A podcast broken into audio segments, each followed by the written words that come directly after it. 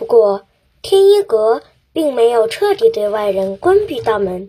明末清初的大学者黄宗羲就得到了允许进入天一阁，翻阅了这里几乎所有的藏书，并写了一篇《天一阁藏书记传世》。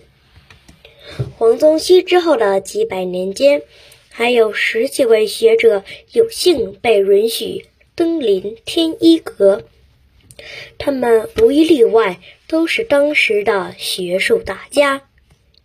明清以来，文人学者都以登此楼阅览而骄傲。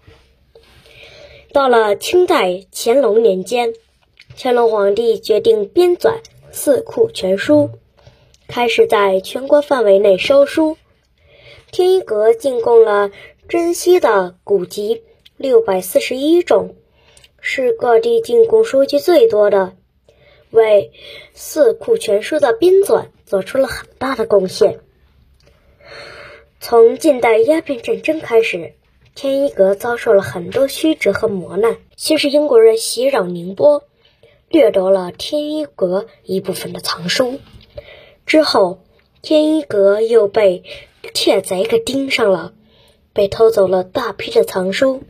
种种原因使得天一阁的藏书数量大大减少。到了一九四九年，也就只剩下一万三千多卷古书了。新中国成立以后，经过各方的努力，不少散失在各地的天一阁藏书又重新回到了天一阁。